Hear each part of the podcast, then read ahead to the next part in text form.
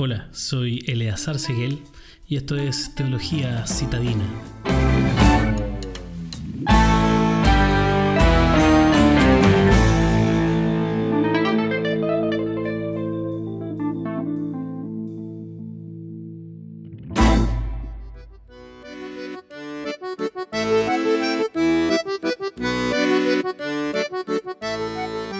Es muy importante entender que cada niño nacido cree dos mentiras peligrosas y destructivas. Si prestas atención, puedes ver estas mentiras operando en la vida de tus hijos. El poder de estas mentiras debería ser mucho más importante para ti que un momento malo y frustrante que experimentas con uno de tus hijos. La primera mentira es la mentira de la autonomía. Lo que dice esta mentira es que yo soy un ser humano completamente independiente y porque lo soy tengo el derecho de vivir mi vida de cualquier forma que yo elija vivirla. Es la creencia de que mi vida me pertenece y que debería poder hacer lo que quiera con mi vida para hacerme feliz. Eh, parte de esta mentira es la creencia de que nadie debería entonces decirme lo que debo hacer o no hacer. Los padres que pelean con un niño sobre qué comer realmente no están peleando sobre comer no es que él tenga una perspectiva diferente a la dieta que tú. De hecho, no tiene idea de lo que es una dieta. Esa pelea se trata de autonomía. Se trata de la resistencia de ese niño a las reglas. Se trata de su creencia de que su pequeña boca le pertenece y que nadie le dirá qué poner en ella. Mi hijo decidió que no quería mezclar los alimentos en la boca. No tenía intención de insertar mezcla de alimentos en su cavidad oral aunque nunca había probado los alimentos mezclados.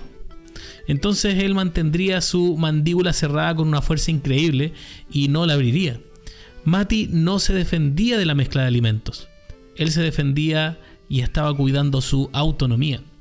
Él no sabía que ningún ser humano está diseñado para vivir independientemente. La batalla sobre qué ponerse no es una pelea por la moda, sino por la autonomía.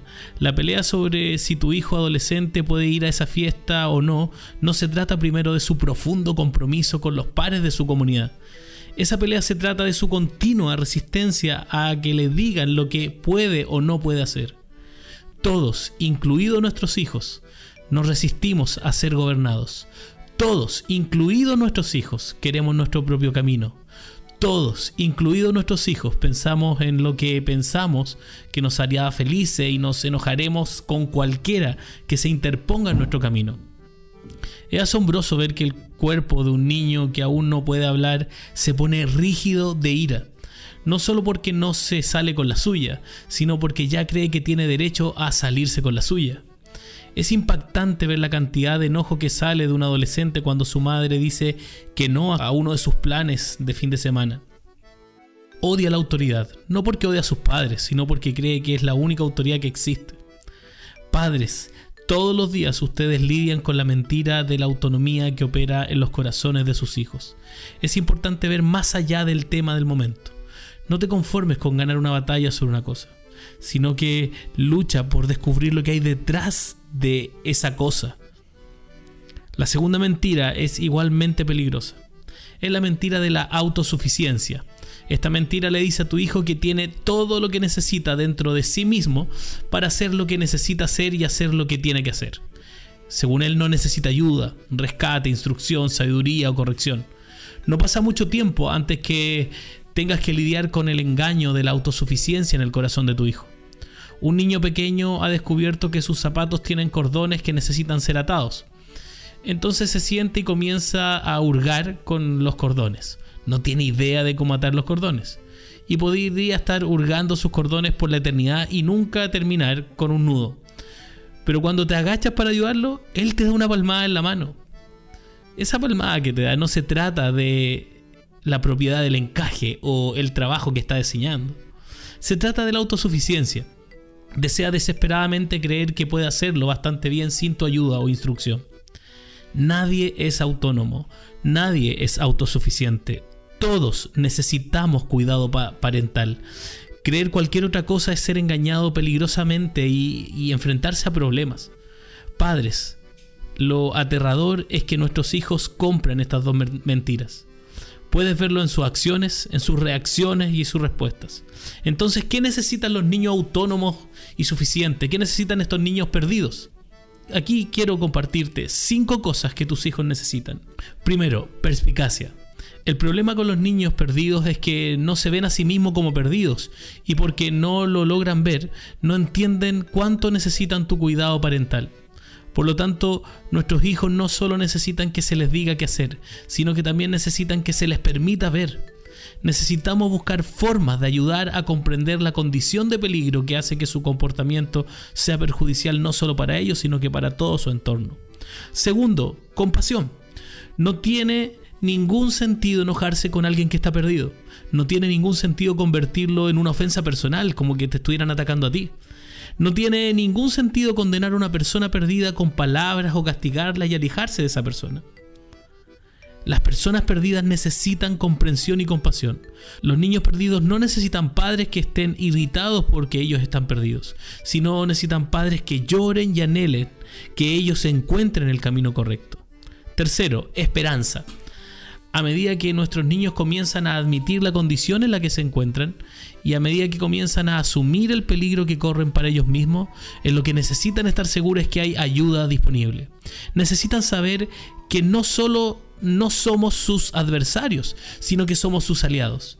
Estamos aquí para hacer todo lo posible para protegerlos, ayudarlos y guiarlos.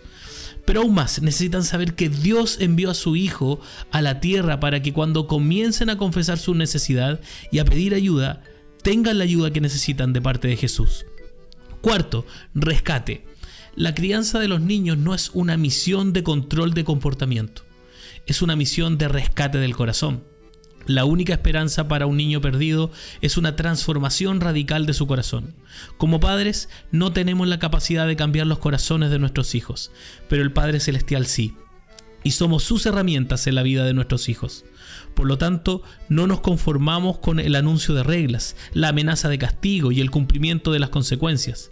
Estamos buscando todas las oportunidades para abordar los problemas del corazón en nuestros hijos orando para que a medida que lo hagamos, Dios haga el cambio en ellos que solo Él puede lograr. Y por último, quinto, sabiduría. Nuestros hijos necesitan la sabiduría para saber cuándo decir que no. Una vida exitosa se trata de saber decir no. Pero no a las autoridades de tu vida, ni a las personas a las que has sido llamado a amar o al llamado de Dios, sino que decir no a ti mismo.